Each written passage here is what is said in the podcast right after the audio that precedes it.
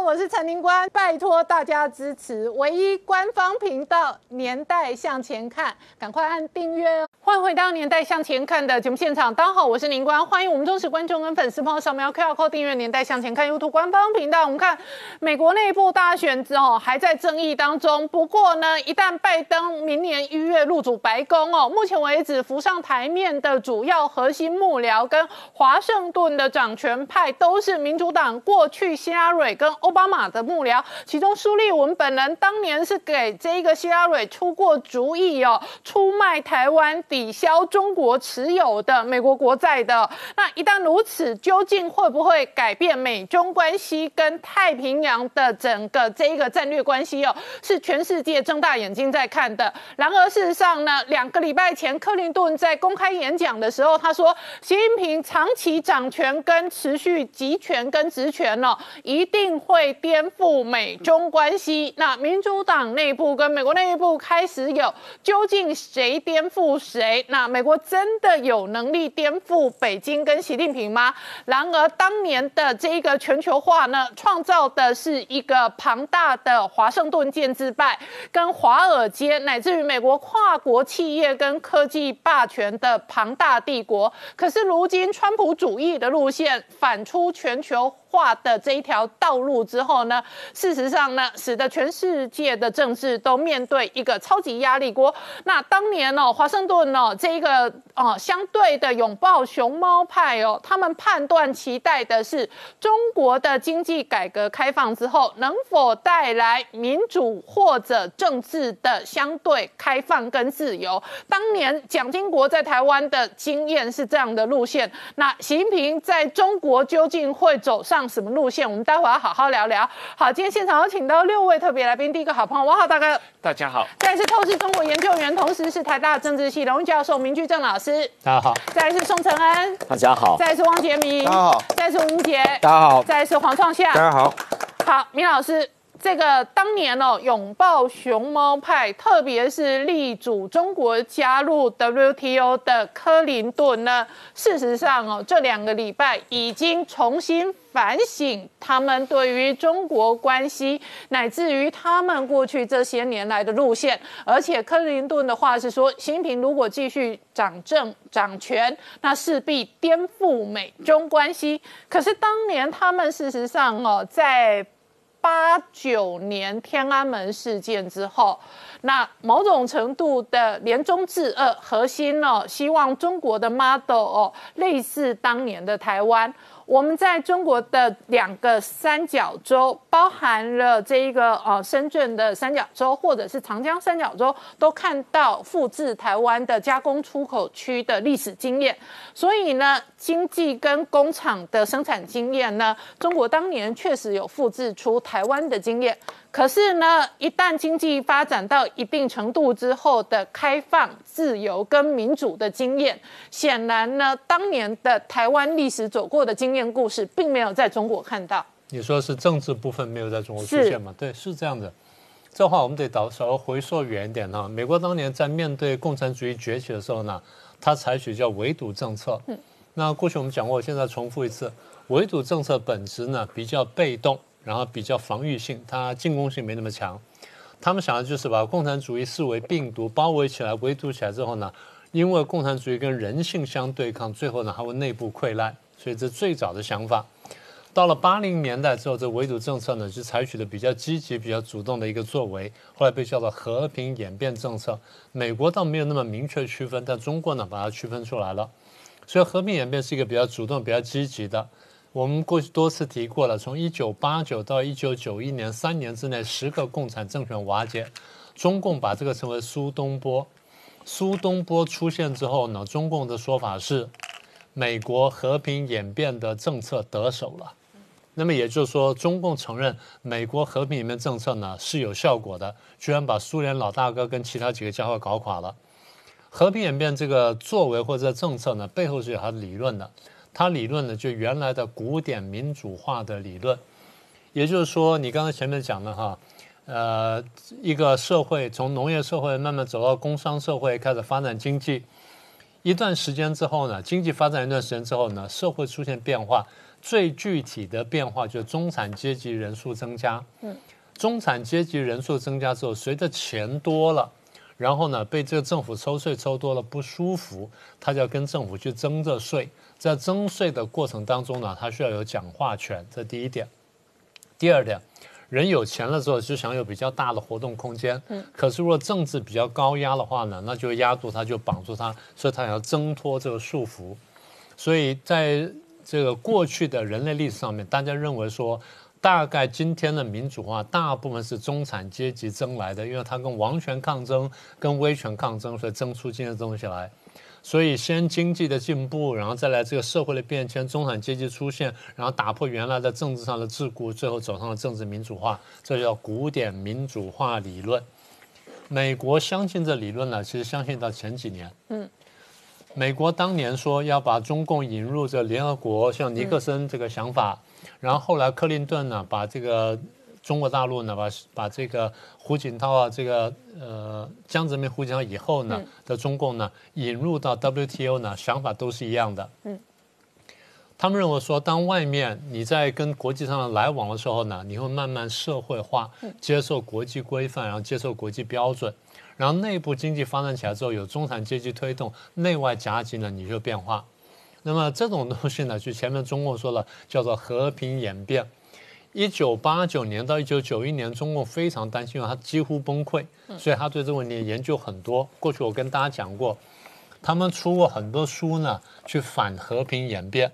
哦，这是其中的一本，我买了一大堆，呃，骗了我不少钱。反和平演变教育答问录啊，其实讲的很详细，讲的蛮好的。他说：“他这个和平演变对我们和平有什么做法呢？第一，基本上叫政治攻心战，嗯，特别点名什么？广播电台，哦短波广播，从美国之音到自由广播到这个自由亚洲电台、欧洲之声，然后什么德国之音、法国法广，然后 BBC 什么台台湾的中央台，嗯，全部都在里面。嗯，坦白说，我们回头看是有效的，当时短波是有效啊，这这有一些。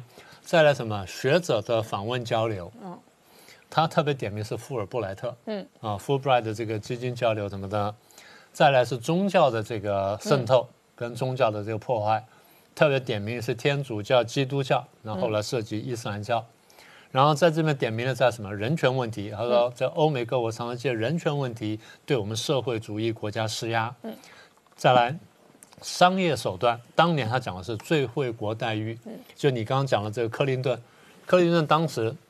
对于要不要对大陆开放这个最后的待遇，他真的挣扎过几年，所以当时人家说，哎呀，要有最后的待遇，因为不然的话，我们这个就要少赚很多钱，这钱被别国赚走。听说克林顿当时在白宫要签这个文件的时候，还很生气，说我很讨厌我们的中国政策，就没想到最后呢，他被收买了。那除了这之外，最后呢，就是为了颠覆手段，就靠特工打进来了，会用各种各样的这种这个阴柔的手法。那么美国这套东西，我刚刚说呢，它是有理论的。那么就就是过去整整理了几百、一百多年、两百年来的各国民主化的过程呢，整理出来经验。而这个经验呢，实践的最好或者最符合这理论呢，是我们台湾。嗯，啊，所以台湾的民主化经验被美国视为刚才讲的这个古典民主化理论的这个教科书的样板。嗯，怎么说呢？我们经济发展嘛，对不对？土地改革，然后中小企业，然后慢慢经济发展起来了，然后十项建设，然后再来中产阶级出现了，然后党外运动出现，慢慢壮大，然后党内改革派，然后相互合作，啊，就就变动了。所以美国在这个过程当中呢，它是有角色的。它一方面鼓吹民主化，二方面对外面在外面呢对台湾施加压力，鼓吹台湾对党外的镇压要少一点点，然后或明或暗的帮助党外运动。嗯。再来呢，美国推动一个对台湾非常广泛的留学生政策，还有学术交流政策跟文化交流政策，刚好加上台湾自己刚刚讲的经济变迁、社会变迁加政治变迁，产生了很大量中产阶级之后呢，国民党内部开始改变。嗯，所以我常常讲说，国民党学共产党啊，仅得其形，未得其神。也还好，仅得其形，未得其神。嗯。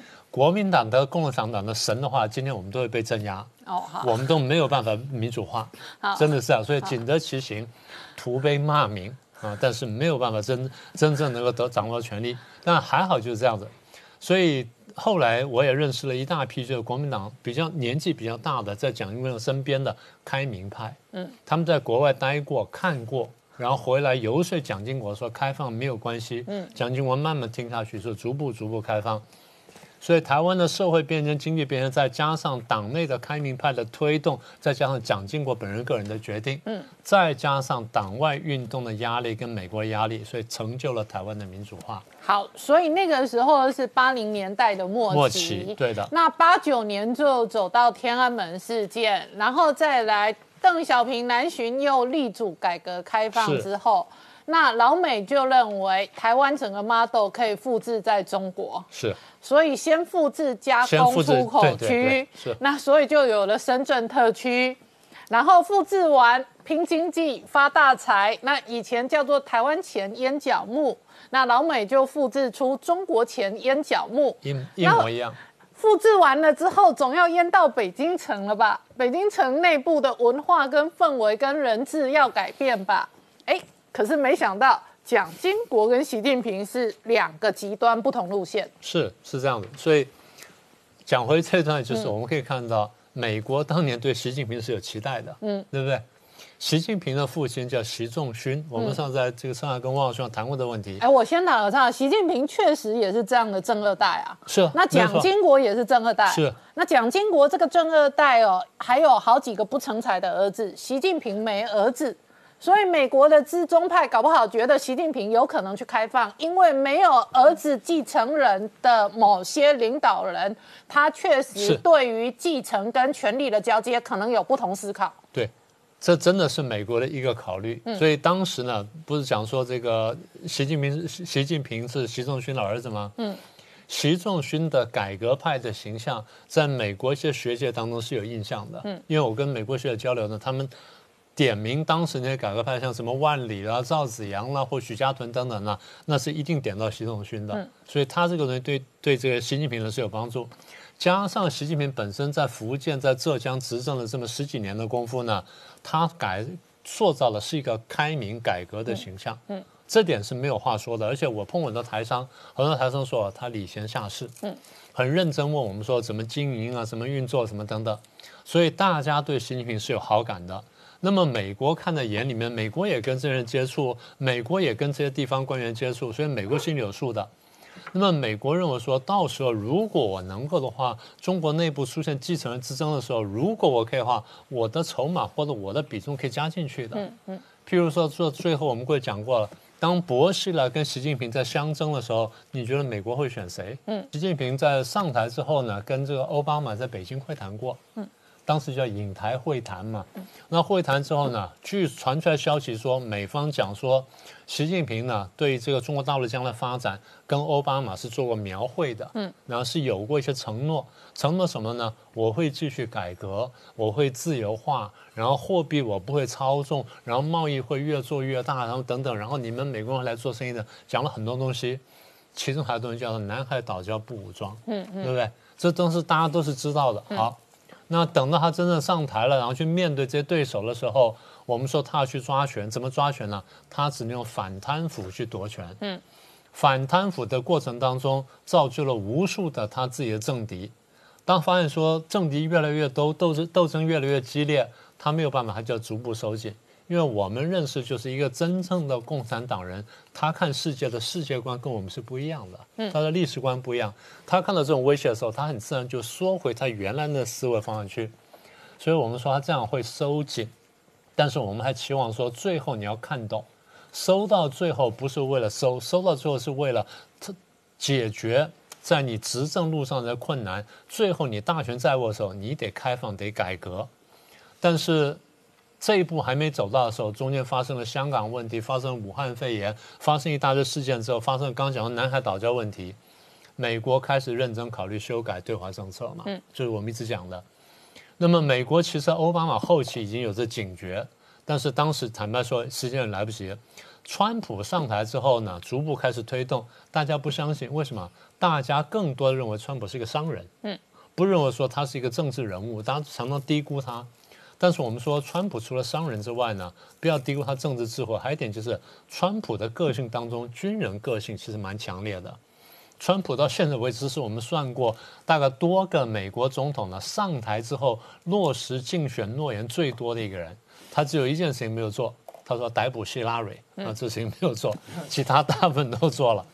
好，那他修改对话政策，按照这个余茂春呢，也就是蓬佩奥的这智智库呢智囊呢，他讲话说，呃，川普上来之后修改对华政策最关键的三点，那第一呢，不再打中国牌。不打不把中国当牌打，把中国当做美国政策的标的，这第一个，这非常明确的。第二呢，呃，放弃以接触为核心的一个政策。他话没有再往下讲，其实我猜我猜他意思就是，不是单以接触为核心，接触当然也要，但是我更多的是要用实力来压迫你去进行改革。这第二个，第三个讲的非常明确，是我们多次讲过的，区分中共跟中国。也区分中共跟中国人民，所以这样子推出来政策就完全不一样。所以讲到这样的，我们可以看到，就是说，美国对于蒋经国也好，对习近平也好，他们当时是有过考量，有些选择，当然也做过比较。就您刚刚说的，第一呢，过去从政的经历；第二呢，家世的背景；第三呢，他的处境跟他的家庭环境啊，乃至有没有这儿子等等，这都列入考虑。所以最后我只能这样说吧。古典民主化理论不是不对，但它的适用范围是有限的。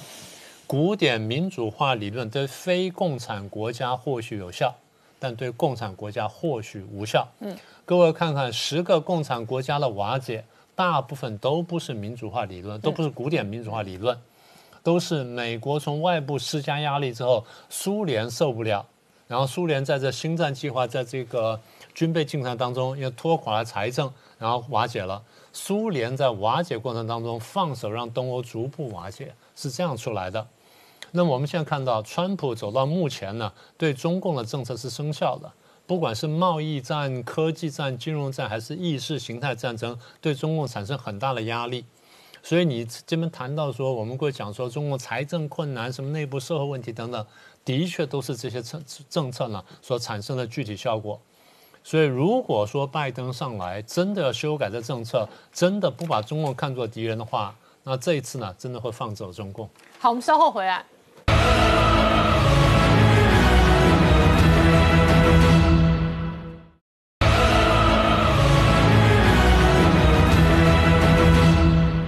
年代向前看的节目现场，我们今天聊的是明年一月份，如果拜登是入主白宫的掌权者，目前为止浮上台面的主要核心幕僚都是奥巴马、希拉蕊或者克林顿的过去幕僚。那这一个事实上包含了克林顿两个礼拜前都检讨了目前为止北京对于美中关系的颠覆。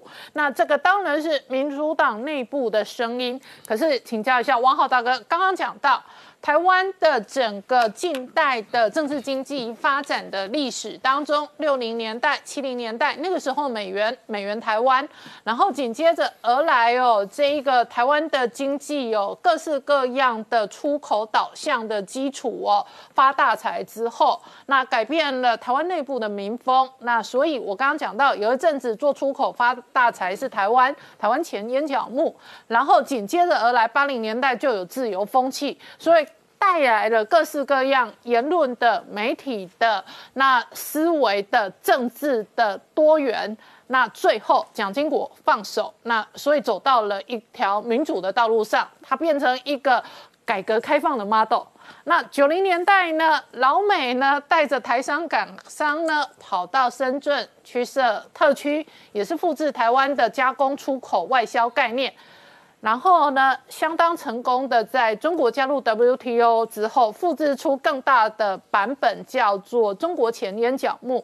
那老美期待的是经济改革开放之后带来政治的自由跟社会言论多元自由，那最后使得政治权力核心的开放。何以习近平如今跟蒋经国走上的是不同路线？对，这个当然。可以从各个角度来分析这种情况啊。台湾在经过这个改革开放的过程中间，这个一方面是通过中小企业，它本质上是一个保护私有财产的这样一个经济制度。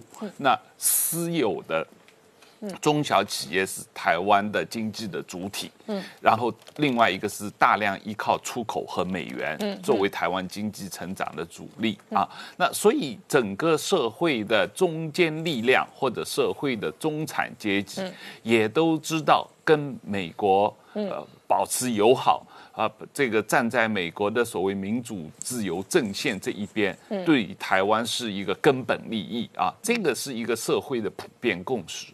但是中国不是这样的情况，中国即使到今天，经过所谓四十年的改革开放，中国的整个经济结构主要还是由所谓国营，嗯，呃，权贵。控制的啊，这个由权贵控制的国营企业，现在还是占了中国经济超过百分之五十以上啊，这是第一个。那第二一个，这个中国的整个这个经济的发展过程中，虽然大量利用了港资、台资、美资和这个出口、外贸的这样一个发展模式，跟当年台湾有类似，但是中国共产党。认为这不是你们外面人的功劳，是我善于搞统战的功劳啊！我利用了你们这些外资嘛啊，这个是我的功劳，不是你们的功劳啊。那第三一个，当然这个呃，中国的整个。中产阶级的阶层也是在这四十年来有一个比较大的进展。那这个呃进展的过程，虽然说中国中产阶级在人口中的比例不断增加，但它实际上还不是人口中的绝大多数。嗯，也如果按照李克强的六亿人一千万美元人民币一个月收入以下，这六亿人。它就不是中产阶级嘛啊，那所以真而且就是即使有的这个中产阶级，在最近这个二十年来最大的发展的一个特殊情况，就是他们啊一方面受到改革开放的益处，嗯，另一方面他们又大量的成为房奴。因为房地产的这个状况，他们被整个房地产绑绑架了。嗯，那那你一旦在这个被房地产绑架了这样一种房奴的状况底下，这个中产阶级他的所谓的改革开放或者也啊，他们就会比较倾向于要求社会稳定。OK，还比较不主张激进的改革。嗯，那共产党。整个这个习近平的这个主体宣传，就是只有我习近平的独裁才能给你们带来稳定。嗯嗯，你们只要嗯闷声这个挣钱，也不是发财了。你只要闷声挣钱还你的房贷，嗯，这就是你能够一辈子好好过日子。这样 最后就是把你小孩培养好送出国啊。哎，天龙人现在也都过这个日子啊？对，天龙人连小孩都不敢生，现在啊，小孩跟房子都是奢侈品。是，所以就是说，你有大量房贷的中产阶级，他们整个生活的目的就是第一还房贷，第二小孩教育送出国。在这种情况下，他们普遍对于所谓整个国家的民主自由改革没有兴趣。嗯嗯嗯嗯。啊，这样的这，所以整个中国的社会的大多数人的意识形态跟。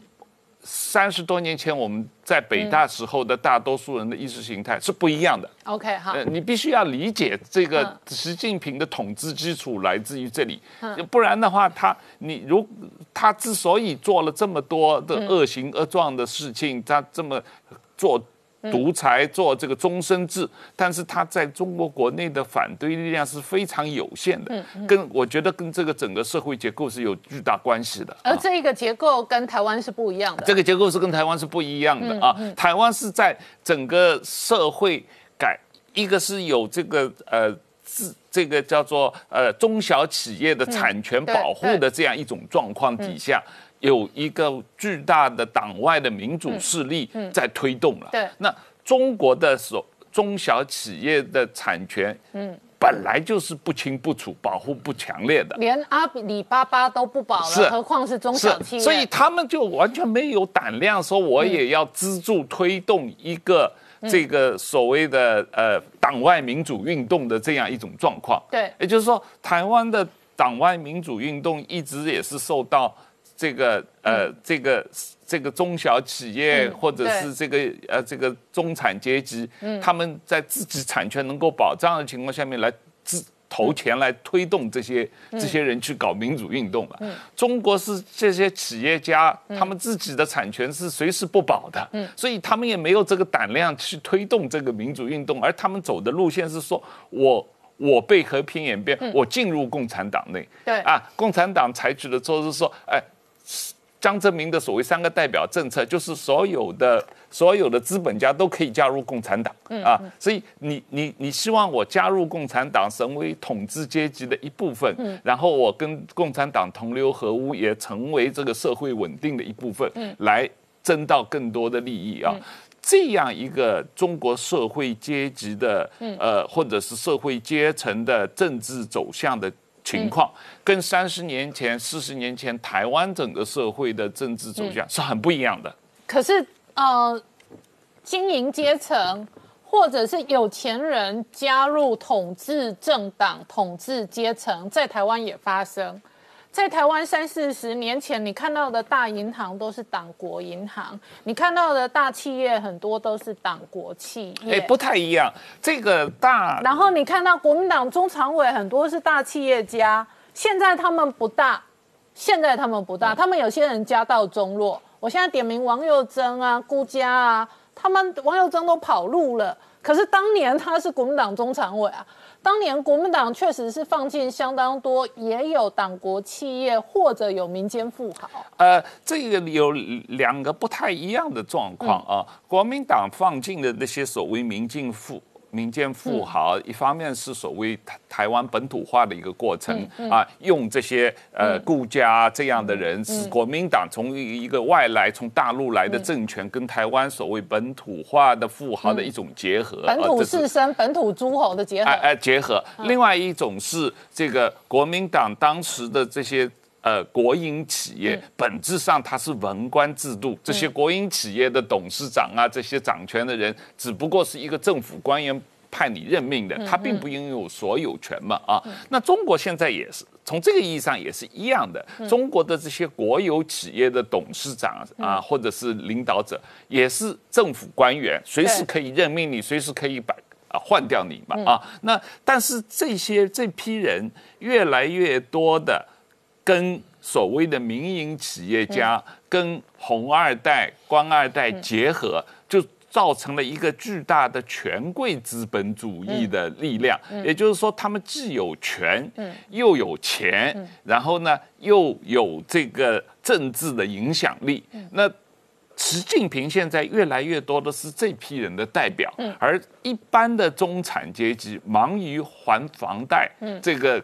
搞教子女教育，根本也不想搞革命，也不想搞改革，所以就是大家安于现状，所以整个社会结构就变得越来越这个呃，习近平觉得他的政这个独裁统治就呃可以受到继续的这个长期维持下去。实际上，俄罗斯普京也是有类似的情况，嗯，他也是这样情况，只不过普京跟习近平一个比较大的区别是，呃。普丁是用特务来统治，习近平是用特权共产党的这个组织结结构来统治。让普京没有共产党这么样一个党，那但是是但是他有巨大的特务组织。那习近平也有巨大的特务组织，但是他的党和特务组织是合一的。好，我们稍后回来。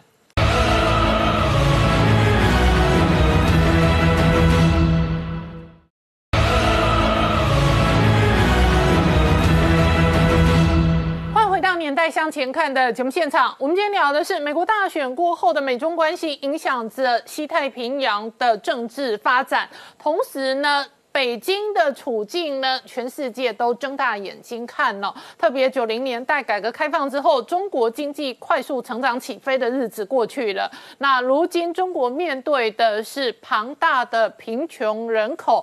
跟某些人确实是未富先老的人口结构，习近平连续好几天讲着要脱贫。好，杰明刚刚看到习近平连续好几天喊着要脱贫，那《环球时报》的胡锡进都呼应说：“哎呀，大家哦，别跟富人比收入。”对，因为这个原因是因为北京在二十三号就公布了他们的最低工资。嗯那最低工资出来的时候呢，答案金额是两千两百块人民币，折合台币大概九千八百元而已。那你知道北京的生活费，坦白讲，绝对不输给台北。北京的的平均房价在一环、二环、三环的房价绝对高于台北市最贵的房子。所以这么贵的一个情况之下，他们发现到啊，劳工的薪资。最低工资你只给了两千两百块，所以民众说：“哎，这不就是什么共产吗？别假共产了。”这让胡锡进听到，当然第一时间就要出来讲一句话：“啊，你们不要这么说啦。”他第一个论点是说：“哎，请你注意看哦，我们退休劳工的薪资啊，已经跟这个呃这个一般工人接近了，然后白领呢也跟一般劳工接近了。”好，是因为劳工比较多，所以声音稍微大了一点点。你看我们广大的这个农农产农区啊，他们现在薪资呢也都上来了，只有少数的农区呢正在跟进当中。所以你们不要跟富人比啊，不要跟富人比啊，这件事让民众说这到底是怎么回事呢？好，那我们这么说一句话，其实习近平有个压力，因为他在第十三个五年计划里面就谈到一件事，在二零二零年呢就要小康社会。那么小康社会做不到呢，那基本上我就要强调。脱贫啊，这件事很重要吧？至少我做到脱贫。那你知道这个戏一定要演最大，谁要来演呢？就是贵州。那么贵州呢，就在最近呢，就公布一件事啊，最后的九个县呐脱贫了。哇，这事很开心。结果没想到呢，才刚说这一句完的时候呢，李克强就发话，李克强把黑龙江啊、山东啊、云南啊，还有这个几个主要的这个省啊，把他找过来说，哎，你要跟我讲实话。到底现在这个脱贫状况是如何啊？如果你不讲清楚的话，我就不能做出实际的政策啊。但是没想到这个广州、这个平、这个贵州啊，并没有因此啊就降低声量，还讲一句话说：哎，只要我们这九个县脱贫的话，我们所有这六十六个县呢都脱贫了。就这个这个央央视啊，就马上加码，他说只要呢这个贵州这这九个县脱贫的话，全中国八百二十三个县呢都脱贫了。就这句讲完之后呢，哎。中新社马上对讲一句话说：“哦，没有，国务院不是这么说的。国务院还要去彻查，我们还是有指标哦。我们到底要看是真的有脱贫还是没有脱贫，形成一种地地方跟国务院对打的一个状况。你真的没看过这种情势？我也是第一次看到啊！国务院跟习近平对坐吗？国务院跟地方对坐吗？好，到底有没有脱贫哦？我们拭目以待。但是我跟你说，今年的冬天呐。”很多这个刚刚大学的白领阶级啊，可能难过了。为什么呢？因为最近啊，炒最热就是蛋壳公寓。嗯，突然之间呢，这事情这样子，就是有些用蛋壳公寓在租房子的时候，突然接到房东电话，他说：“哎，你的房租没有交哦，你下个月就给我搬走。”可是这些刚刚从大学毕业的这些白领，今年年纪还不到三十岁，没有买房子，人说没有啊，我已经缴了一年甚至半年交给蛋壳公司啊，这个蛋壳公寓会把这个房租给你啊，而且说真的，有些这个有你要缴预缴一年，他没这个心思，还是用贷款的。突然之间发现到一件事，蛋壳公寓不断炼了，嗯，他们傻眼了。为什么断裂？原来这是其实中国已经是第七个类似这种租房子倒掉，蛋壳公寓是第八间。不过重点是为什么大家对蛋壳公寓很信任呢？第一件事阿里巴巴有投资，嗯，第二件事它中间的这个钱呢，第三方啊是由腾讯代管的，也就是说我今天钱不是给你蛋壳哦，我先是交给这个腾讯，腾讯再交给的这个。这个房东，嗯，那么蛋壳公司只是负责管理的，理论上这个钱不应该断裂，怎么也断裂了？嗯，这件事很重要，就是第三方都出问题的事情，这对代表中国资金上面出现严重的问题，而且更不用说蛋壳可是在美国有挂牌的，当时号称他在主要几个城市扬握有四十万套房子，有一百多万人每一年在承租，哇，讲这么好。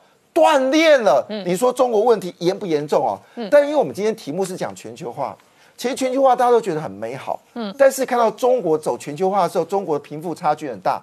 泰国呢，我们知道在二十五号呢，十一月十五号又有上千人哦，因为泰国现在已经下了禁令，不准民众去上街头，但没想这禁令结果的时候，并没有，事实上更多人上街头，上千人去上街头，为什么呢？因为贫富差距。非常剧烈啊！疫情严重的时候，很多人没有工作的时候，他又跑去德国，带着他二十几个王妃王妃去度假，那花了更多的钱，所以民众在就在抗议啊。那怎么抗议呢？我觉得这个很传神。嗯，当时他们不是回国吗？坐着这个车子回到王宫啊，很多人去包围啊。那时候还露出王妃很讶异的表情，你们在干嘛？嗯，这时候有民众就喊一句话：“我的税啊，为什么这样子呢？因为这个瓦瓦基亚龙龙宫哦，他其实呢在之前有闹出很多事情，我就不一细数了。嗯，但是确定一件事情，他拥有的王室资产管理公司哦，拥有三百亿到六百亿美金，这也不是重点，重点事情是因为刚刚公布了泰国第二季的 GDP，恐怕会交出负的。八点五 percent，嗯，这个问题严重在什么程度？我们来看几个表格就知道。第一是它贫富差距真的很剧烈，而且据了解，知道吗？可能明年会有上千万人失业。好，那创下这一次哦，年轻的世代走上街头抗议的其实是泰国的王室。那泰国王室哦，相对的奢华对照哦，普通的年轻世代哦，那是一个很大的被剥夺感。尤其是泰国王室呢，本来就很有钱，尤其是他现在这个瓦吉拉龙宫，会让他尤其婚姻关系还有这个奢华程度，让泰国人其实对他很有意见。嗯，其实泰国是实施一夫一妻制的，但是这个瓦吉拉龙宫呢，到目前为止呢，他的那个因为泰国有不那个对皇室不敬罪。如果像台湾或像其他地方的话，早就可以拍《甄嬛传》、《麻雀变凤凰》各种的戏剧、韩剧都可以拍出来。他的故事让泰国人觉得瞠目结舌。他现在呢六十几岁，可是他有五任的正式的妻室，而这妻室里面呢越来越年轻。第一任呢是他的表妹，他的表妹呢其实小他五岁，所以当时是他们本来是青梅竹马，但是是由父母决定，你应该因为都是王室，都是贵族，娶了表妹。做了王妃，可做了王妃之后呢，显然他就觉得被这个爸妈所决定的婚姻他是不喜欢的，所以他那时候就是跟第二任于瓦达一个演员，他才当时十六七岁，就马上跟这个王妃结婚没多久之后，就跟于瓦达在外面同居了。同居之后十六年几乎就不回去，在第一任王妃呢只生了一个女儿，后面这一位呢在同居过程中，他十七岁到二十五岁生了四个儿子一个女儿。根本就不回去，但是呢，因为泰国王室觉得他的出身、他的背景一直不愿意承认，最后他出了一个杀手锏，就是用不敬皇室罪告第一任。那告了以后要求离婚，所以第一任离婚之后，马上就跟第二任结婚。但是结了两年之后，不知道出了什么事情，他就说他自己就叫做空军元帅事件。空军元帅是说这个第二任呢跟空军元帅呢有暧昧，所以把他给离了。那离了以后呢？马上就才知道，原来这个时候就是其实大家泰国人最喜欢的第三任的这个叫希拉米的，而希拉米呢非常的漂亮，然后曾经呢跟着他去参加过英国王室的宴会，跟各国的公主王后在一起，被称为叫做泰国的戴安娜。所以她十几岁的时候就开始在外面有工作，后来呢，她就当了瓦吉拉王龙宫的侍女。但是侍女当了以后呢，结果后面呢宣布结婚的时候呢，一个月后就生下了这个王储，新的王储了。但是新的王储之后呢，他其实本来在泰国里面呢非常的优雅，嗯，然后喜欢做慈善事业，泰国人很喜欢他。但是没想到二零一四年的时候，他出了一个事情，嗯，出了什么事情呢？因为泰国的刚刚不讲有空军元帅事件吗？泰王非常喜欢养狗，他最喜欢的那只狗，他就取名叫做空军元帅。所以在二零一四年的时候，被那个英国的《每日邮报》出了一个拍到一个照片，他为了让太皇高兴，结果他穿的非常清凉，非常清凉之后蹲在地上喂那只狗过生日，吃蛋糕。可这个照片出来之后，哇，泰国人受不了了！你一个王室，我们的尊严怎么会变成这样子？所以当时他们希望把他给换掉，换成长公主接替王位。所以他为了清理这个状况怎么办？就说。这个王妃呢，她的家族有贪污，嗯，就把王妃给废掉了。废掉之后，家族的通关起来。但是后面这个王妃呢，五年之内没有下落，最近才被拍到，嗯，被剃光了头，你看到那个样子，在那边种菜什么样？那当然，现在王后和王妃还有很多纷纷扰扰的故事。好，我们稍后回来。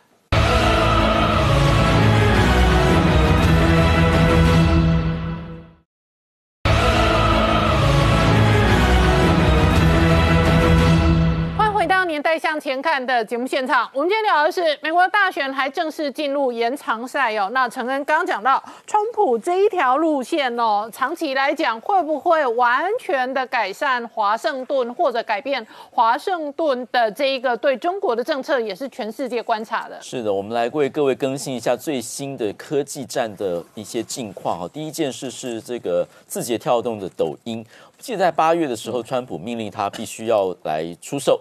一定要由美国企业来接管，否则的话就关台。嗯，那后来是延长，延长的期限呢，其实本来到十一月十二号要到了，结果那个，但那个时候呢，抖音赶快去说我们还在谈判，再给我们十五天，这个十五天眼见又要到了，最后最后期限，川普说再给你七天，十二月四号要。有决定，那么他现在在跟甲骨文还有这个沃尔玛在谈。那么其实呢，我们都看到了数字这个字节跳动，它的策略就是等着拖。拖过川普下台，然后到了拜登时候，现在有没有转环？所以呢，川普是不是有决心？那么就看这一战。嗯，然后我们来看一下哈，最新的这个所谓的中国窃取科技的一些新的资讯。那么这本新书是德国外交政策协会一位叫狄宇飞的研究员他所写的。他说，中国窃取科技有三大途径，一个是合法的，比如说透过合资或是透过强制寄转。那么这个部分呢，就是川普在贸易战中间为美国商界讲话，说你。们历年来侵入我们非常非常大的利益，到我们那边到你们那边投资，一定要你们寄转，这个人要扭转过来。第二件第二条路是非法的，比如说透过网络的骇客或者透过商业的间谍，那么美国就是大批的清这些间谍。第三个是灰色地带，是用掩护的，比如说用学术。用研究机构还有用商界来掩护，其实他们在做的都是窃取商业机密的情形。那么他也开了三个药方，第一个是警觉，要提高公共的意识，让大家知道说。中国就是要做科技的争霸，这件事情要分清楚。第二件是揭露统战的手法，他们发现呢，他在统战的预算比他的外交预算还要高。第三个就是外国人的这个代理人的揭露，外国代理人揭露是美国的司法部的一个权限，他可以有国安检察官。如果你在美国，你的公司是为了中国在工作，那么他必须要来登记。嗯，你可以。如果非法的，刚刚你说要要取缔；如果是合法的，必须要摊在阳光下。如果呢，就包含人员，比如说他也有要揭示，比如说我这个新闻是有收新华社的钱，然后呢，这个要让大家知道。第二个，他的人员，比如说记者，他就不能再用记者的身份，然后用间谍的身份，那么也也不能够进某些的政政府机关来做采访。比如说，他有十五家的公司已经要。做这样登记，比如说中央电视台、新华社、环球电视台、人民日报以及中国日报，透明化是有力量的。比如说这个新闻，就是这个是美国之音的报道，中国日报这一家公司过去呢一年是花两百万的广告费在各个媒体，然后投的包括纽约时报、华邮。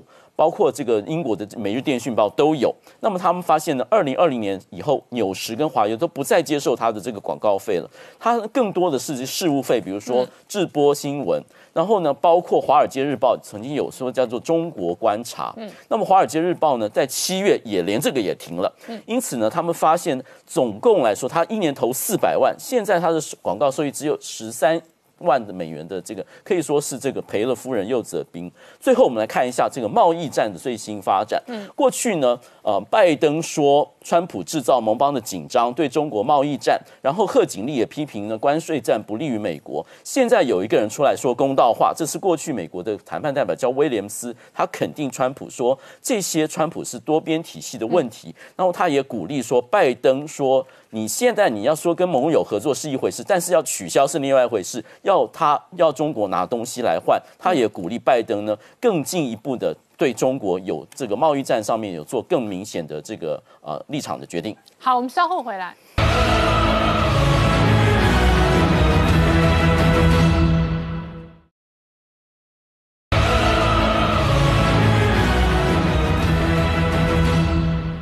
年代向前看的节目现场，我们今天聊的是整个西太平洋的军事紧绷哦，事实上是拉高的。那习近平已经下令哦，实弹军训，可是同时呢，印度也不断在强军。他这次陆基型的布拉姆斯哈，基本上来讲，呃，就是它的速度大概还是可以达到二点八马赫。那射程目前来讲，它已经从过去两百九十公里提升到四百公里。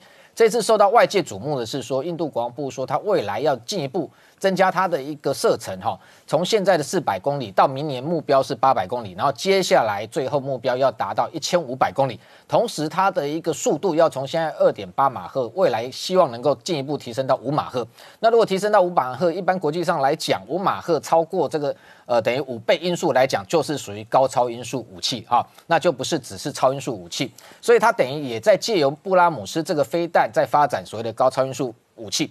那除了布拉姆斯，除了这种陆射型，其实它本来是一型反舰飞弹哈。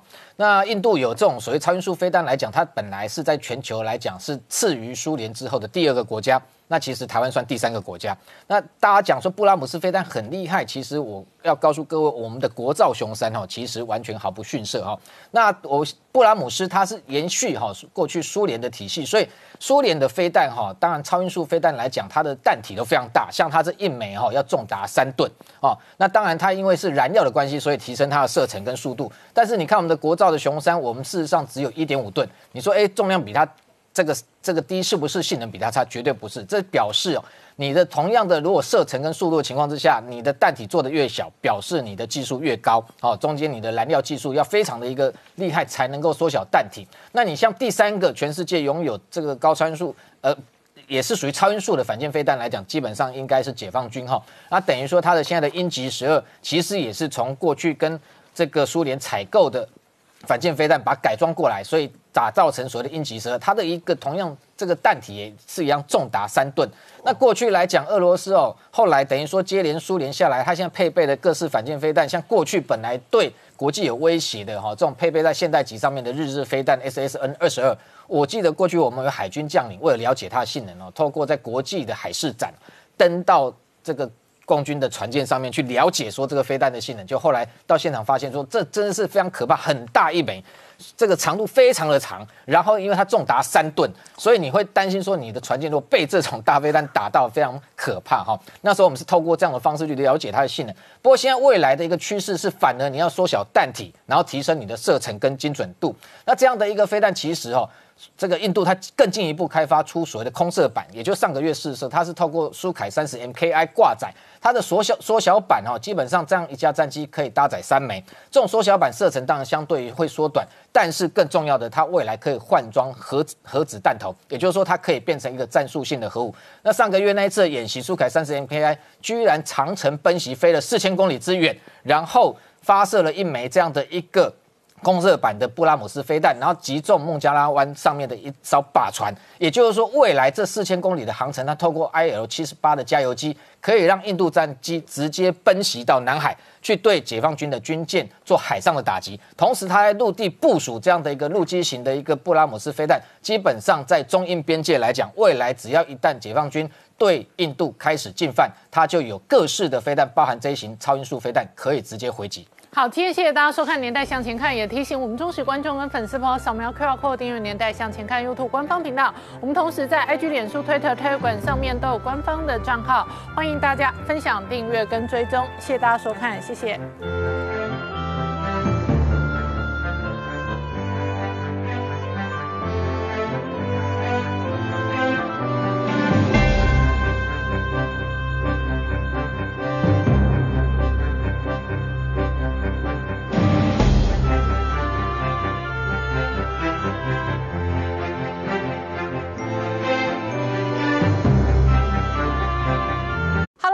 陈宁官，拜托大家支持唯一官方频道《年代向前看》，赶快按订阅哦！Hello，我是陈宁官，拜托大家支持唯一官方频道《年代向前看》，赶快按订阅哦！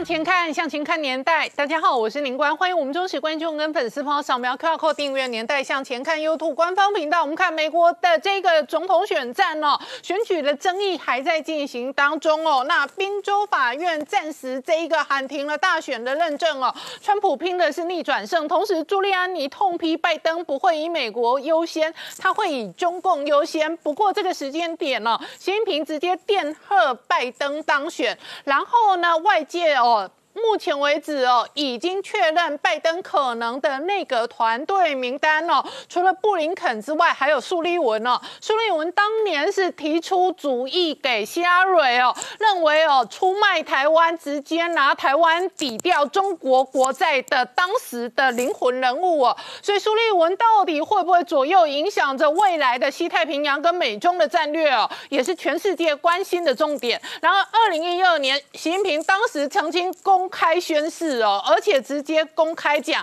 太平洋够大，能容纳两大国。那如今太平洋的局面真的会变成这样子吗？习近平这一次在选举过后呢，还同时呢要求整个中国内部经济内循环。而今天最新的讯息哦，事实上他是下令哦，要开始推进实战化的军训。那为什么整个解放军要进入全面备战的状态呢？事实上哦，解放军对台的文攻武赫，包含了北京可能罗列各式各样的台独清单哦。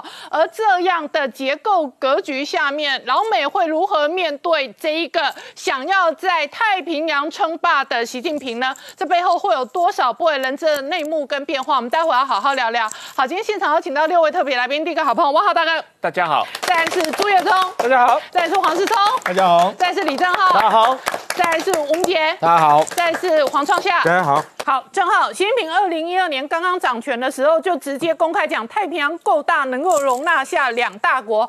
这一次呢，他直接电贺拜登的同时呢，民主党内部的华盛顿掌权派真的有可能在太平洋容纳下两大国吗？呃，其实应该这样观察，你去观察中国官方或非官方，现在在谈中美关系，都会出现两个字，叫做合作。我们都知道，川川普很清楚，他把中国就当为战略敌人哦。那战略敌人再过来叫做竞争对手，竞争对手再过来叫做竞合伙伴。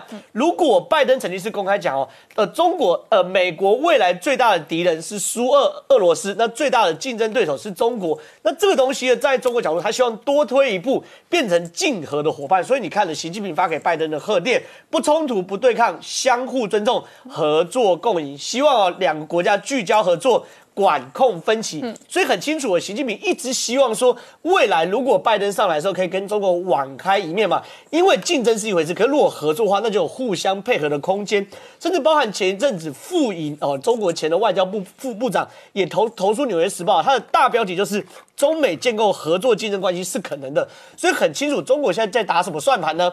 希望未来拜登啊上任之后，除了不要重拾中国呃中国呃。川普过去的战略敌人的的的策略，甚至希望想合作伙伴或是竞合伙伴这边走。那川普呢？当然了，他态度是很强硬。可是拜登，我观察到，感觉现在真的有一点在递护递橄榄枝给给习近平的感觉。拜登今天重申了 American First，就是川普过去的路线，美国优先，他会放弃。未来他的路线叫 American Back。重回美国，重回正轨，这东西其实很吊诡。你如果放弃了美国优先，那谁优先呢？美国优先就美国，如果你放弃美国优先，叫做美国落后啊，那就中国优先啊。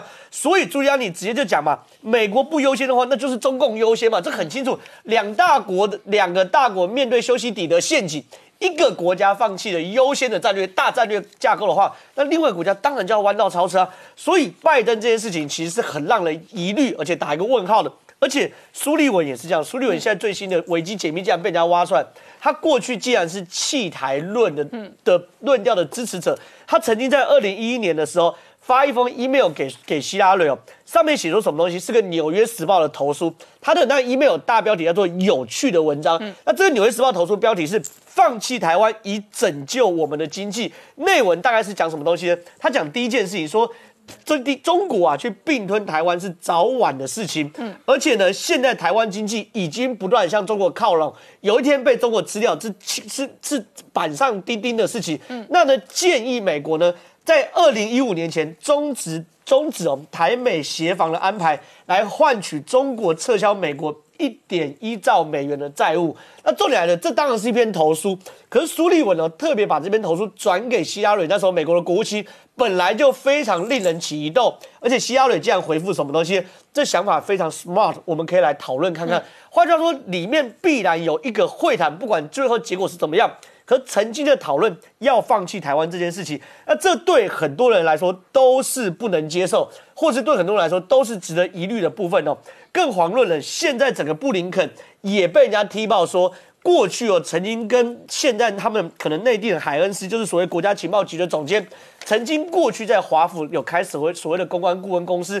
专门在谈所谓军火商的生意跟军火商的游说，那这个东西其实就是典型川普所说的华府的沼泽。那这些人呢，如果拜登继续使用这一帮子在华府沼泽讨生活，在华府沼泽深陷其中的人，那你很难不去担心他们过去跟中国有没有可能有千丝万缕的利益，而导致未来他们在外交政策的软弱。嗯，所以滨州现在传来的好消息，滨州法官在二十五日宣判，目前呢禁止滨州任何官员去认证滨州大选的结果。为什么？因为二十四号的时候，宾州的州务院已经宣布拜登胜出，而且宾州是民主级的州长也宣布了拜登胜出。嗯，可是法院马上打脸说不行，未来因为宾州这个州有诸多争议，要举行公听会，在公听会举办之前。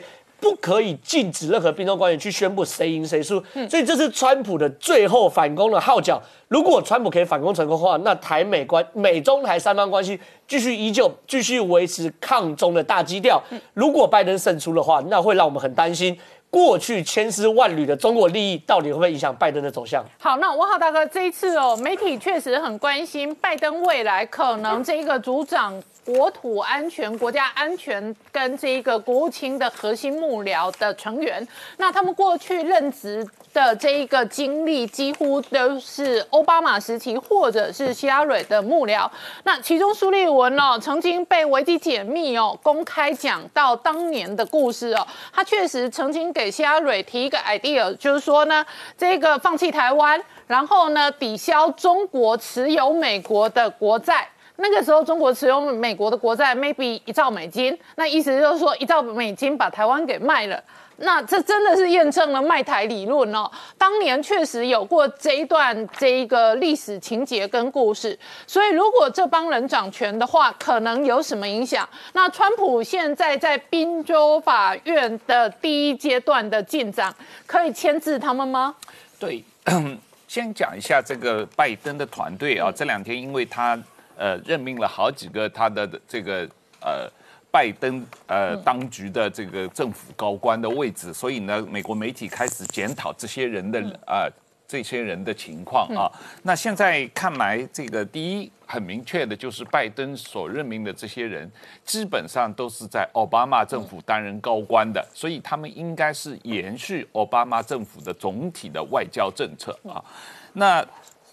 这些人包括布林肯和包括萨勒文，都在最近这几个月大选之前几个月，呃，曾经啊公开的在各种媒体和讨论会上发表所谓他们的多边主义的主张，也就是说。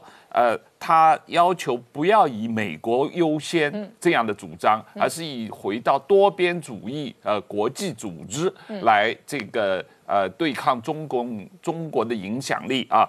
但是呢，他们公开的表示，他们不需不需要盟邦。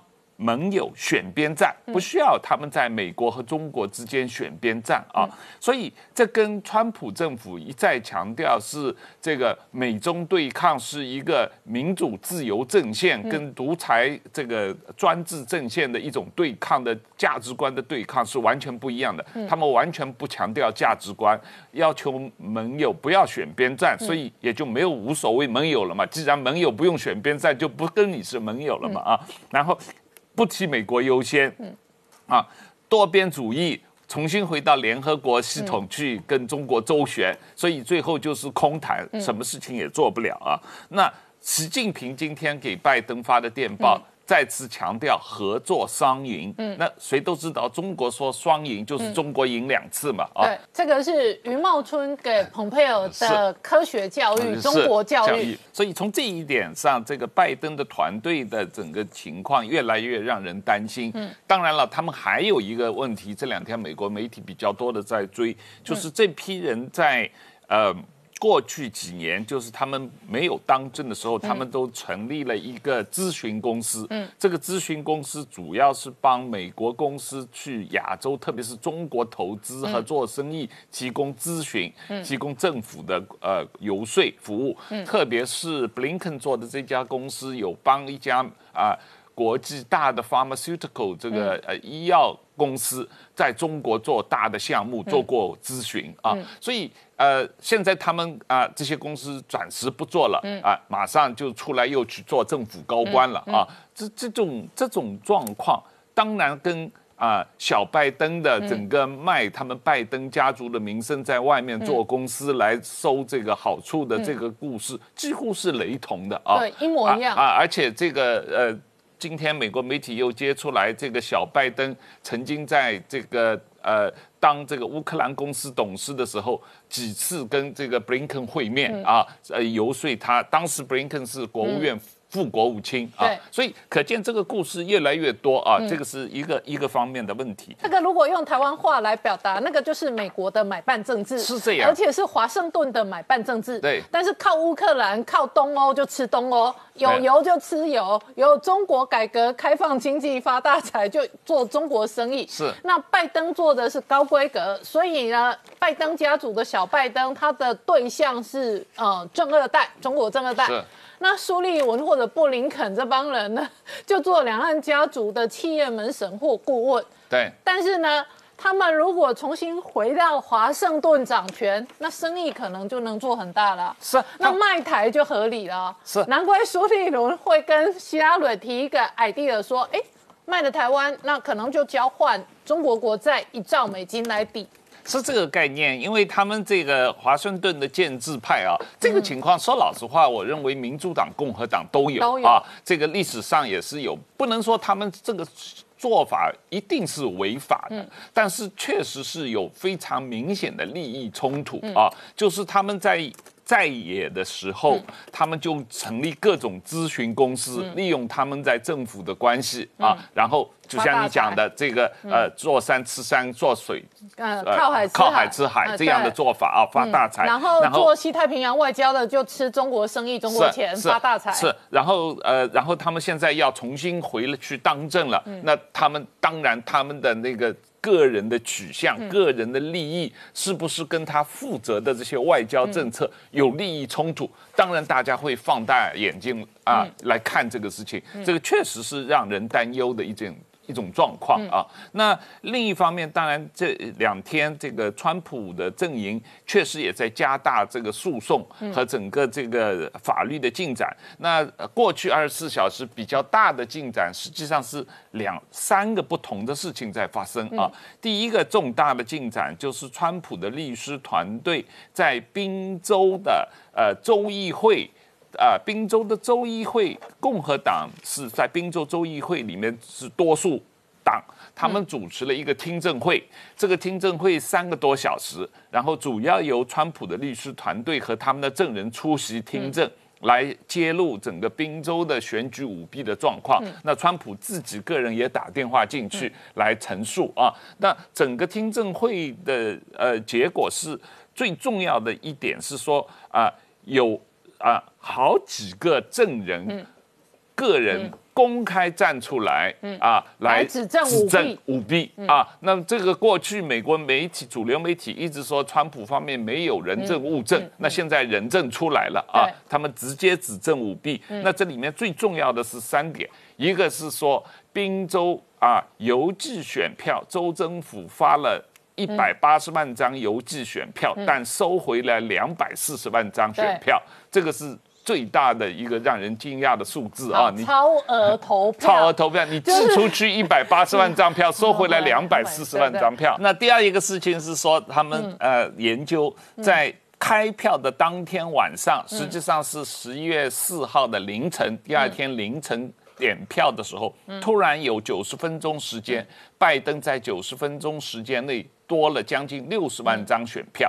那么在这一段时间里面，拜登呃的得票率达到将近百分之九十九啊，川普只有三千两百张票，拜登得了将近五十八万张票啊。那这个数字让人觉得是不可思议的啊，就是在。很短一段时间里面，在天凌晨的时候啊，大家都睡觉的时候，突然之间拜登多出来这么多票啊。那第三一个就是说，他们有很强烈的证据，在整个这个开票点票的过程中，共和党的这个所谓的观察员啊，观察选点票过程的这些观察员都不被靠近观察，对。不能够真正起掉这个观察员的功能，啊，那这三方面的这个证词都是非常强烈的，而且是有凭有据、有有有根据的这些证人做的这个证词，所以这一次的这个公听会，啊。呃，对整个这个宾州的立法机构造成了比较巨大的影响。那呃，下个星期一、星期二，呃，亚利桑那州和这个呃，好像是密歇根州都会进行类似的公听会。嗯，所以这样的事情，川普呃阵营在各个州在推动这个事情啊。那第二一个就是他们在各个州有关的联邦法院在诉讼。那这个方面的诉讼啊，各个方面越来越多。那第三一个比较更重要的就是我们这几天一直在说的这个所谓软件作假的问题啊。这个律师 Sidney Paul 刚刚在我们录影前面一个小时，把他的一百零二页的这个诉讼状放到了网上。那么这个他已经在乔治亚州和密歇根州这两个州正式这个提出诉讼了。那么就是控告这两个州的州政府跟这个呃 Dominion 这个呃投票机和这个 Smartmatic 的这个软件公司。这个勾结在作假啊，那么这个呃提出了很多很多的证据。当然了，因为这个东西刚放上去，我们还没来得及看，但是看看这个事情，应该也会提请更多的诉讼。好，我们稍后回来。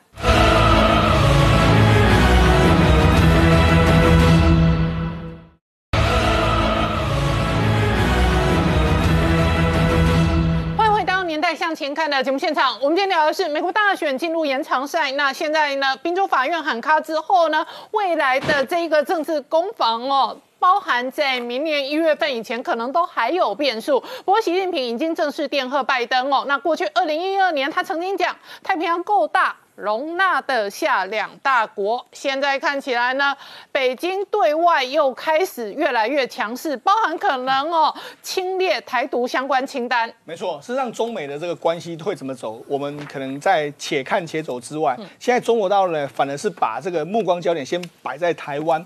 他们这个中国的这个国台办证实说，北京要制定一份台独顽固分子的这个清单。嗯，那而且表明说这一笔账一定会清。他就说，其实像有很多这个幕后的金主或者台面上的人物，这些可能未来都会列明。他认为他们这个方式就很像是当初呢这个国共内战的时候呢，一九四八年的时候，中国中国的这共产党曾经列了一个所谓的共共呃这个国民党的这个战犯名单。嗯，虽然就是这个战犯名单呢，可能具体的时间呢。会推出，哎，这个台独名单具体的时间可能会在拜登这个宣誓就职之后，可能会推出这样一个名单。那人家就认为说，这个是可能可能从过去呢对台政策从政治上的敌手转为军事上敌手的这个做法。所以也有人认为这是两岸面临到一种准战呃准战争状态的这个边缘。那根据这个中国国台办的发言人的这个朱朱凤莲，他表述表示，他就说，其实最近以来的话。这个包括说，这个谁在破坏两岸的和平，大家都看得很清楚。尤其是我们最近曾经卷入到这个可能要这个下台风波的这个苏院长呢，最近就连续被这个人民日报还有环球时报点名嘛。所以你看，他就他们还认为说，如果一旦被列名的话，这是终身追责，而且最重的话可能可以判处到无期徒刑这样一个状况。那至于为什么中国会在这个时候要推进这个所谓台独清单呢？主要原因是因为前一阵子庞佩奥说了一个台湾不是中国的一部分。份，那这个当然会引起美国的担，呃，引起中国的担心。他们担心说，哎，美难道美国是要推动台独，或是怎样的状况？所以他们到因应这个台独清单会出现。那尤其是北北京说呢，我们这种做法其实某种程度是延续毛泽东，也就是毛泽东当时是国共内战的关系嘛。他们认为说，现在两岸关系也是一种国共内战的关系，也就是说，它即使是一种对内的方式，跟你无美国无关的这个状况。那因为我们知道，事实上在一九四八年的时候，他们是分好几好几批定。定出这个名单。一九四八年的第一批是包括说像蒋介石啦、李宗仁啊、陈诚、白崇禧这些比较重要的人士有四十四个。嗯，今呃一九四九年又再列第二批，像朱绍良、古古正刚等等的三十七人的第二批。嗯，那后来呢？我们知道后来他们这些人大部分都逃到台湾。那最后呢？因为中国在这个中共共产党在中国全面获胜，所以大概有九百二十六名的这个包括国民党的将领啊，还有军官啊，后来被抓，那被关到全中国各地。嗯，所以他显然也要用这种方式。来打击，或是让我们台独的一些分子来说的话，有一些警惕。那除了这个之外，最近呢，我们知道前一阵子不是中中国有拘捕了几位台湾的这个这个疑似是他们说是。间谍台台谍这样的一件事情哈，那事实上现在最新的一个消息是，我们有一位这个前台台师大的教副教授施正平，他被这个安徽的这个马鞍山的这个法院依间谍罪判处四年徒刑，而且没收人民币两万。那其实这个案子来说的话，中国大陆也证实了说，的确是有这件事。那这个整个来龙去脉是因为呢，他在这个台师大的过程里面来说的话，他接受我们国安局人员的这个收集情报，那他其实也是到。大陆的时候收集一些情报，然后依照他所收集的东西写了一些报告给我们的国安单位。这个其实，在学术单位来说，我我就我所知也蛮常见的。那因为他当时换取了大概一百六十万的这个这个这个人的报酬，所以因为这样，他反而就获罪。但是我说，其实，在台湾的学界有很多。或多或少都跟国安局有一些往来的这个状况，所以我觉得其实未来台湾的这些，你只要跟国安局有有交涉过的学者，我觉得可能登陆都要非常危险。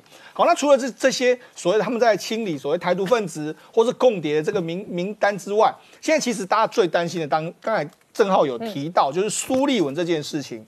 那所以我们为什么会提到这件事呢？主要是因为当时有一个在伊拉克服役的前哈佛大学的国际安全研究员邓肯，他写了这样一篇文章，嗯，他就说了，哎，我们应该终止呢对这个台湾的这个军事的援助还有军售，然后呢终止所谓台美的这个防卫安排，用这样来换取，因为当时呢美诶中国大陆在美国的国债部位大概有一点一四兆，他说如果用这样的方式去跟中国来换取的话，或许中国大陆会同意。那这某种程度来说是弃台的这个说。法，那这个希腊人是卖台啊，就等于把台湾当做国债卖，抵消国债的债务啊，那就等于把台湾卖一兆多美金的意思啊。以当时的这个做法来说啊，因为当时我们必须讲，哎，两千零八零九年美国金融海啸之后，当时美国经济还在一个疗伤止痛的过程。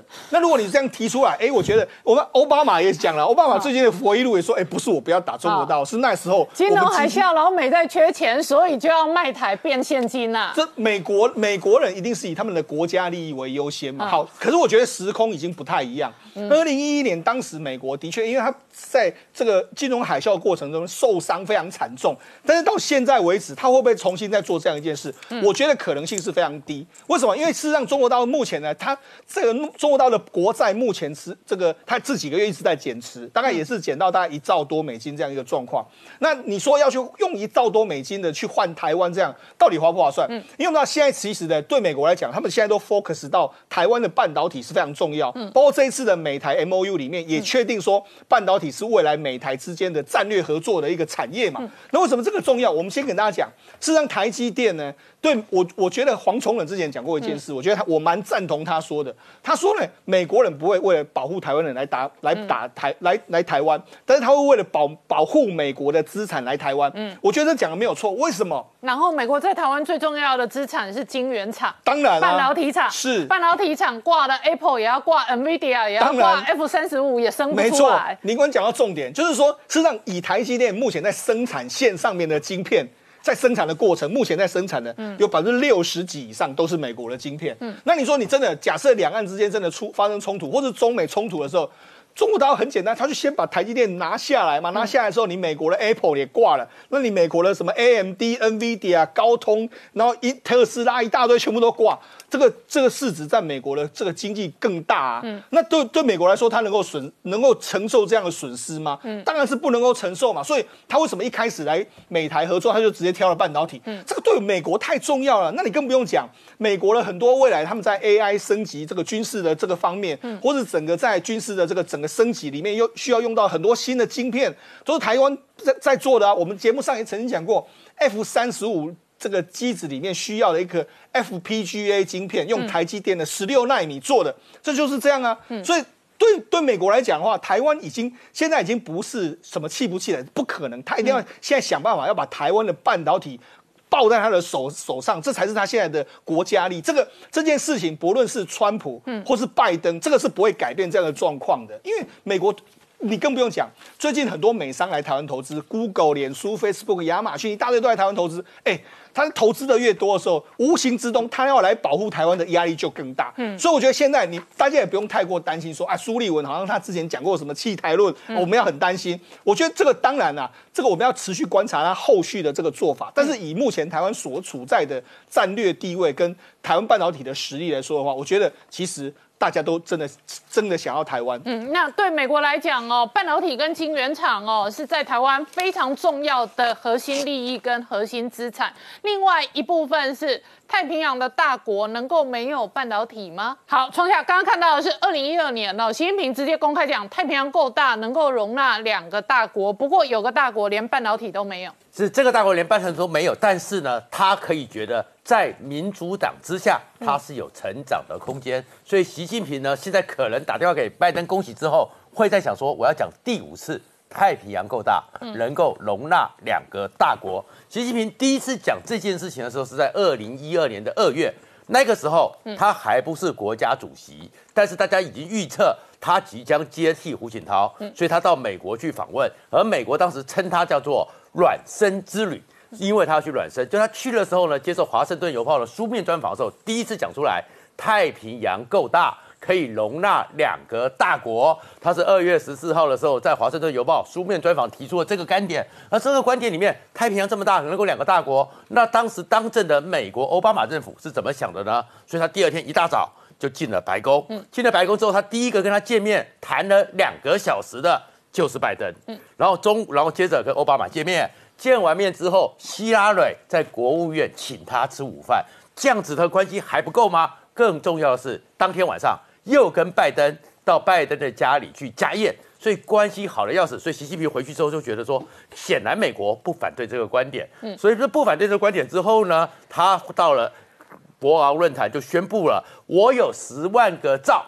十万个亿准备好了，大家可以一起来开始一下扩张的野心。然后后面给他更确定的是，美国容许是什么呢？就是二零一三年六月七号的时候，在加州的阳光庄园那边，跟奥巴马见面了。他又讲了，太平洋有足够的空间容纳两个大国。哎，可是呢，这张最有名，现在在中国已经变成是不太容易看到的照片就出来了。他们两个人真的。就是携手并进，对对，那当然中国里面有另外的看法啦。维尼的照片原型就是 这就是这一张照片。但是你看，那奥巴马呢，还真的就跟他携手并行。那携手并行之后，第二天又见面。可是呢，奥巴马有没有做好准备？有，嗯，奥巴马就特别送了他一个红杉木所做的椅子，一张椅子不会一天就做完吧？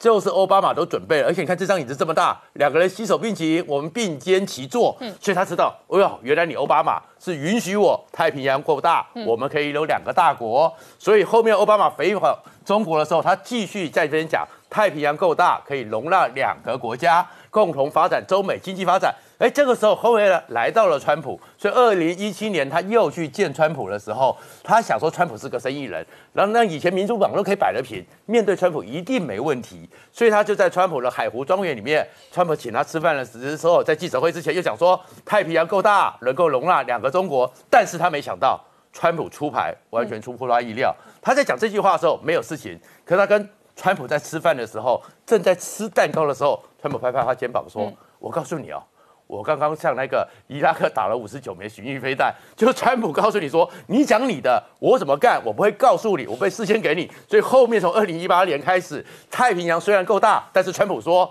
要由美国优先，不是你习近平说了算。但是现在他又觉得他的机会又来了。好，我们稍后回来。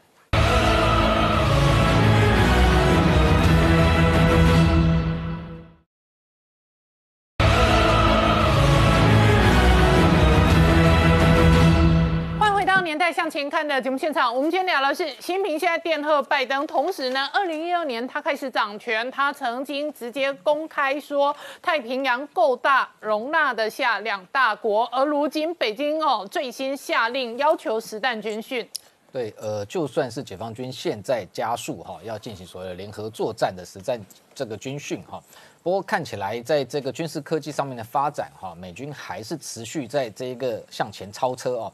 那我们看到近期事实上美军的装备不断的曝光，那特别是哈，呃，现在又消息传出说，美军我们近期今年以来特别罕见看到啊，就是说这个在东海、南海频频现身，甚至台海周边出现的美军的超音速轰炸机 B1B，现在呃传出说他开始测试哈，开始要外挂开外挂哈，那让他的一个载弹量大增哈。那今年以来，其实哈美军先前在关岛安德森空军基地已经打开 B1B 的弹仓，向外界展示。它的旋转弹弹仓，特别是中之中间的这一个弹仓哈，就可以容纳一下二十四枚哈这种所谓空射的逆中的巡弋飞弹。那这种逆中巡弋飞弹，除了是这可以空对地打击，也能够改成空对海、空对舰的这种所谓的 LRSM。那这一型的巡弋飞弹基本上分三种哈，第一种是 AGN 一五八 A，那就是 JAA SSM 哈，那它射程稍微短一点，它是大概射程大概三百七十公里。那它的增程型就是 JASSM 一二。它就是 AGM 一五八 B，它的射程直接因为加上涡轮的发动机扩增到可以达远达九百六十公里哈。那同时它的这一个弓这个弓箭啊，就是说反舰型的一个空射巡弋飞弹 AGM 一五八 C，它的一个射程其实也可以超过九百公里。也就是说，这样的一个三型飞弹，等于说是 B1B 目前来讲最强大的一个杀手锏。那过去来讲，B1B 它本来因为 B1B 有部分的逆中能力，所以它是用内置弹仓，它有前中后三个哈。那三个弹仓等于说过去早期来讲还没有挂载这个所谓的这种空射逆中巡弋飞弹之前，它本来载弹量就非常大，本来它就可以载到三十四吨的一个各式高达四十种哦可以换置的弹药。那最多的包含像八十枚的这种通用五百磅的通用弹药。那其他另外过去来说，它大概配备所谓的这个。呃，JSOW 哦，譬如说十二枚或者是二十四枚的 JDAM，那现在换装成这种空射巡弋飞弹之后，它开始还要进一步提升，也就是说，本来它在机腹的这个下方，还有它的弹仓门的外侧哈，总共其实有六个另外的这个硬硬挂点可以挂载飞弹。那为什么现在没有挂？是因为主要是冷战之后美苏之间因为核武谈判，所以要裁减。那过去 BMB 其实是可以携带空射核武，那空射核弹。那为了要削减所谓的核弹头，所以开始禁止使用外挂。那我们看到这个川普其实他就退出 INF 这种中程的反导条约之后，其实包含像陆基型的这个战斧巡弋飞弹或者中程的弹道飞弹都开始在开发。所以空射型本来过去来讲，本来美军他认为说没有这个必要。那现在因应中国的威胁，开始。打开外挂之后，这六个外挂点，他们近期十一月二十号，在加州的一个空军基地进行测试。那现在首先是先带一枚做测试，嗯，但是经评估外挂的一个它承载的重量可以最多六到十二枚，也就是说本来内置弹仓有二十四枚，现在再加上十二枚，等于高达三十六枚。那这样的一个摧毁力，这个大概概念是什么？就是说过去美军的专家曾经评估过，四架的 B1B 带着九十六枚的这种空射反舰巡弋飞弹 LRSM。基本上摧毁一支航这个航母舰队，特别是解放军航母舰队，根本是这个轻而易举。好，九十六枚，呃，就算是不要说单枚能够集成航母，用饱和攻击的方式，这个数数量也绝对足够。那现在大幅增加一架，就增加到三十六枚。哦，也就是说未来四架有高达一百四十四枚的这样的一个精准弹药。那美国空军目前来讲，它的库存有高达三千枚这样的弹药，也就是说事实上都还不用动用到我们先前介绍说它透过 F 三十五。内置弹仓携带所谓 B 六幺幺两这种空射型的战射战术核武，不用动用到核武，用这种传统弹药的打击，就可以对中国进行所谓的战略轰炸，不管是对地攻击或者是对海。所以你看到今年哦，这个 B one B 它频频飞东海，其实解放军最警惕、最小心的就是这一块。所以每次 B one B 一飞进东海，进入东海防空识别区，解放军接着就赶快演习。他不管是海上的或者在渤海，都在进行所谓的防空演习，就是要。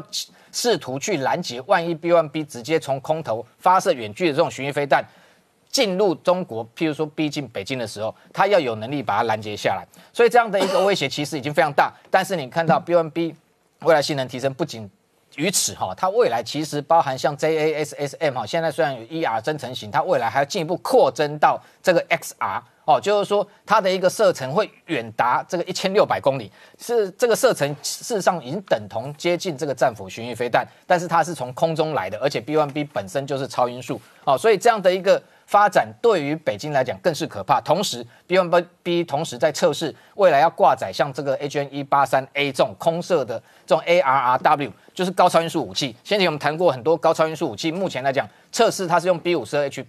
空中挂载发射，未来也可能放在 B1B 的内置弹仓。那 B1B 的中间的弹仓本来大概只有四点五七公尺，现在要把它扩到六点八公尺。为什么要增加？因为这个 HN 八一八三 A 的一个弹场大概六点五公尺，为了要容纳这种新型的空射的高超音速武器，所以它也开始进行改装。那未来如果搭载这么多型的弹药，如果它还这个挂载这个高超音速武器，那更是可怕。它本来超音速飞行，然后逼近东海的时候，真正解放军发现他的行踪的时候，其实高超音速武器已经打出去了，可能短短的时间就会命中可能解放军的非常多的一个这个重要的一个关键设施。那除此之外，其实另外一项武器也在持续提升，包含像 MQ 九这个死神无人机。那美国已经出售台湾试驾死神无人机，现在传出说它的通用原子公司，它要进一步这个提升它的性能，而且要纳入加入 AI 的智慧的感测系统。也就是说，其实过去来讲，MQ 九哈，过去它如果是对在陆地打击，当然是透过卫星链路，然后透过有地面的操控站在操控。但是未来加入 AI 之后，完全不一样的地方在哪里？本来它的设计哦，就是说无人机它透过资讯链路，其实。它有某个程度，如果通信卫星这个中继中断的时候，它本来就要有一定的这个返场能力，好，那有一定的飞行。但是自主飞行来讲，过去或许没有问题，未来加入 AI 之后，更厉害的是，譬如说它是通用原子，它有发展出一套它的叫 METIS 的软体系统，它可以操控这架战机上面同样是由这个使这个。通原子公司自己研发的一一套哈，这个叫做死神哦防御电子资源系统，然后同时配合它上面包含像它的这个 SAR 哦合成孔径雷达各种感测器，透过 AI 智慧系统去进行演算之后呢，未来它除了自主飞行、自主返航之外，同时事实上地面的这些呃所谓其实也也是算飞行员哈，他们在操控过程中他可以很轻松，为什么？他只要是给他设定任务、设定航路，他就可以在这个航路中依照他原本的这个任务去。自主征收，然后自主监控它本来的目标。那这样子基本上来讲，就算是中间有通讯中断的状况，它还是可以持续进行任务。那所以未来可能进一步提升的话，就是还具备自主防御的能力。能力等于说，他如果遇到威胁，他也能够回避。那最后有一项可能是未来会发生，但是也可能会有争议的，就是它自主的攻击能力。因为现在死神无人机在用在斩首上面，最后的决策还是要美军的指挥官下令，甚至政府的这个华府的高层。但是如果未来它具备 AI 自主攻击能力，可能在斩首过程中，如果它有无人机自己去判别，那可能辨识有误的情况之下，可能会误伤。那所以这个部分可能未来会发展，但是最后可能也会有人道主义的考量，那限制 MQ 九无人机未来的一个自主人工智慧的一个战力。好，我们稍后回来。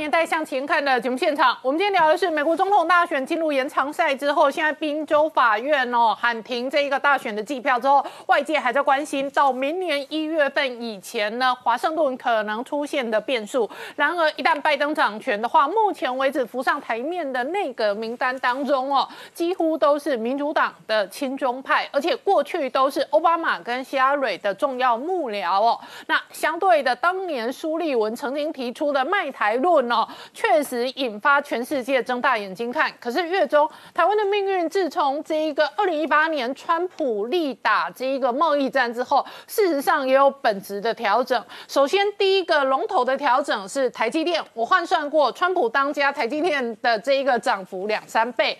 那主要的核心原因，一方面是半导体哦，作为全世界未来包含五 G、AI 所有大数据的领域当中最核心的。重要灵魂。另外一部分是贸易战之后，事实上相当多电子大厂、台商呢离开中国，然后就进行了整个供应链的重新的布局。所以半导体事实上也影响台湾近代史跟二零二零年的命运。啊，当然哦，那刚前面四超也提到，现在过去虽然有这样子卖台论，但是现在因为这个半导体产业，就刚刚林冠也提到了，美国没有道理在卖卖台嘛，因为时空环境更时空背景差很多。不过呢，最近又有人提到说啊，台积电现在到美国去设厂了，那把台积电供应通通到美国去设厂，到时候美国自己组一个供应链，会不会这时候又开始要卖台？哦，不过真的想太多了。为什么？大家看到，就在这两天，台积电最新的三纳米制程。注意哦，台积电去亚利桑那盖的是五纳米的，而且才刚准备要动工。但是它在台湾南科的三纳米已经上梁了，表示进度快很多。而且这个三纳米的这个厂有多大呢？厂房面积三十五公顷，大家听三十五公顷一定没有概念，我们给大家做几个比比较。如果以台北小巨蛋来说，台北小巨蛋是两公顷，所以是十七点五个。哦如果用大安森林公园来比，大安森林公园也不过才二十六公顷。好好，哇，所以你就知道这个厂有多可怕的大。其中光无尘室的部分，我们刚说是整个厂区嘛，对光无尘室就最核心的部分就有十六万平方公尺，多大呢？哦等于二十二座标准足球场。所以它光要盖无尘室，它都要有一个庞大的营造工程部队。对，所以你就知道，如果这个台积电的三纳米厂就完全顺利，好，这个就就彭博社的估计，二二零二二年下半年就会正式量产了。难怪全台湾营建业哦，现在抱怨台积电造成他们的营造工程庞大缺工潮。没错，没错，好，这个我们等一下再详细讲这个部分。好好好好，所以你想嘛，如果台积电这个部分盖好了，我们还要担心说他去美国盖五纳米吗？嗯，因为最先进的还是在台湾嘛。所以我们看到这个台积电的整个演这个耐这个它的制成的演进过程。台积电在一九八七年才成立，其实台湾台湾最早成立其实是联电哦，可是台积电呢是真的是改变整个半导体的这个市场，因为以前呢，大家做半导体都是一条边，我从设计、制造、生产，全部都是我一个厂包办。可是从张忠谋回台湾说，哎，这样不行了，这样子真的太太耗费人力物力，而且没有专机嘛，所以他们就改变一个方法，就是、你们负责设计，我负责帮你生产。哎，真的就是彻彻底底改变整个半导体的生产。好，所以我们仔细看哦，这整个过程就不一讲两个比较重要的点哦。第一个是在二零一四年那时候，台积电跟三星一直在竞争嘛。台积电那时候是第一个从二十八纳米跨到二十纳米，好，可是呢，三星在二十八纳米那边就卡关了。结果三星说啊，我不要做了，我直接跳十四纳米。嗯，哎，所以隔年真的三星宣称说它的十四纳米做出来了哦。好，那这时候台积电从二十纳米才进步到十六纳米，结果在那一年他们都接了苹果的 A 九订单。嗯，好，结果呢？同样的这个苹果的手机有两个版本，哎，大家听到三星十四纳米，想说它应该比较厉害，结果呢，当时就科技布洛克就去测试，结果反而是台积电的十六纳米，不管是在效能还是耗能表现，通通都玩玩方三星，就三星从此咚掉下去，也从这时候开始，苹果的所有单子全部都到都到这个。在台积电来了，好，所以你看到这个最新的哈，当然今年还没有结束，但是有这些专门做市调机构，预估台积电今年的成长率大概会是在三十一趴左右。注意哦，今年它的前三季就已公布了财报是二十九点九趴，如果全年是三十一趴，那不就在告诉我们它第四季还会有更大的成长哈？所以这是我们要去注意到。好，再来就是刚刚宁官提到，现在有这个台积电真的是毛起来盖厂哦，好，尤其它。你刚刚讲无尘室就要十多个足球场大嘛，而且无尘室的这个施工要赶快完工交屋嘛，对不对？所以呢，台积电的怕人工不够，嗯，所以这个建筑工人加码给薪 double，好，double 还算了，而且是每天付付薪水，日付。而且你每做六天，我多给你一天。好，等等。所以假设我是工人，假设我一天三千块，是，然后我做六个工作天，我就会领到两万一。是的，没有错。哎而且哦，最夸张的是，因为它不断的抢工，所以这个工人的薪资越来越高哦。所以你看到，光一个最简单的模板工人，从原本的薪水大概两千多，到现在已经喊到四千了。更夸张的是焊接工，嗯，一个焊接工，现在的这个建筑业在估计明年可能喊到一万日薪。哦，真的哦。对，为什么呢？我在想说，焊接工这么值钱？他说，因为呢，这个都要考照，而且它有分等级。我刚刚说是最高等级，称为 G 六的。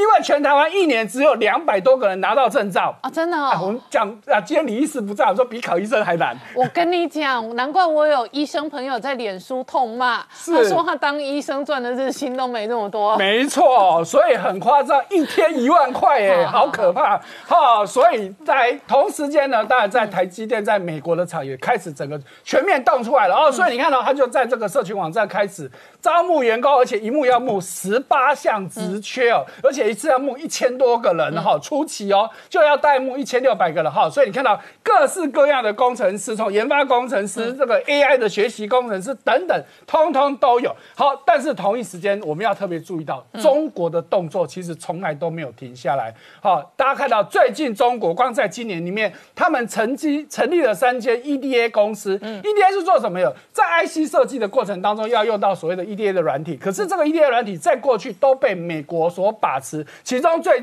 最重要的两家公司，一个叫新思，一个叫易华电脑。好，结果中国今年光今年就成立了这三家专门做 EDA 的，而且就从这两大厂挖了里面的高高阶的资深的这些员工。回来负责成立这样子厂，所以这未来可能是一个很大很大的问题，我们要注意到。在另外一方面，华为也有很大的动作，大家可以看到，华为在去年成立一个专责的投资公司，叫哈勃科技投资。它光过去一年当中，一共投资了十七家的半导体公司。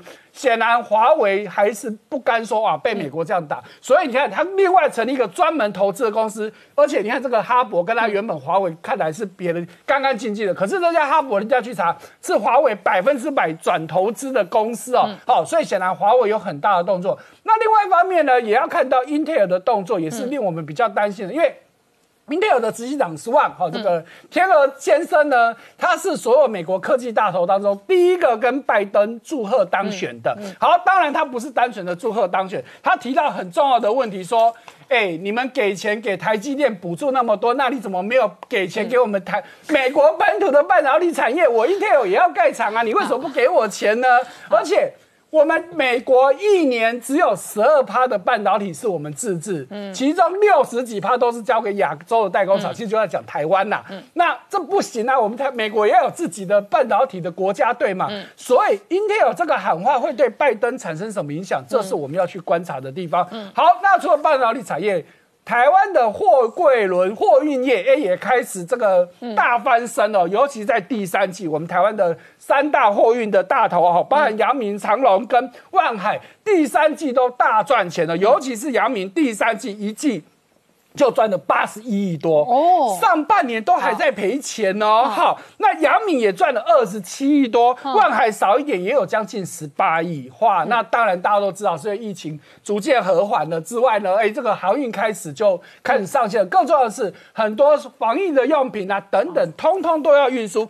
所以呢，今年的这个航运运费大爆大涨哦，尤其东南亚航线，今年运费涨了三百六十三趴，嗯，吓死人了。所以大家可以。可以看到这个股价的走势图，嗯，而且它跟其他股不一样，大家是不是都是三月以后就开始反弹了？对，他们到七八月的时候，股价都还是平的，大概八月多才开始反弹。对，譬如说就阳明还算了，八月初它的股价才七块，现在十三块多。对，阳明八月初十一块，现在二十四块多。嗯，都是涨在大概八月以后到现在，也都跟整个疫情逐渐的和缓有很大的关系。好，我们稍后回来。Hello，我是陈林官，拜托大家支持唯一官方频道《年代向前看》，赶快按订阅哦。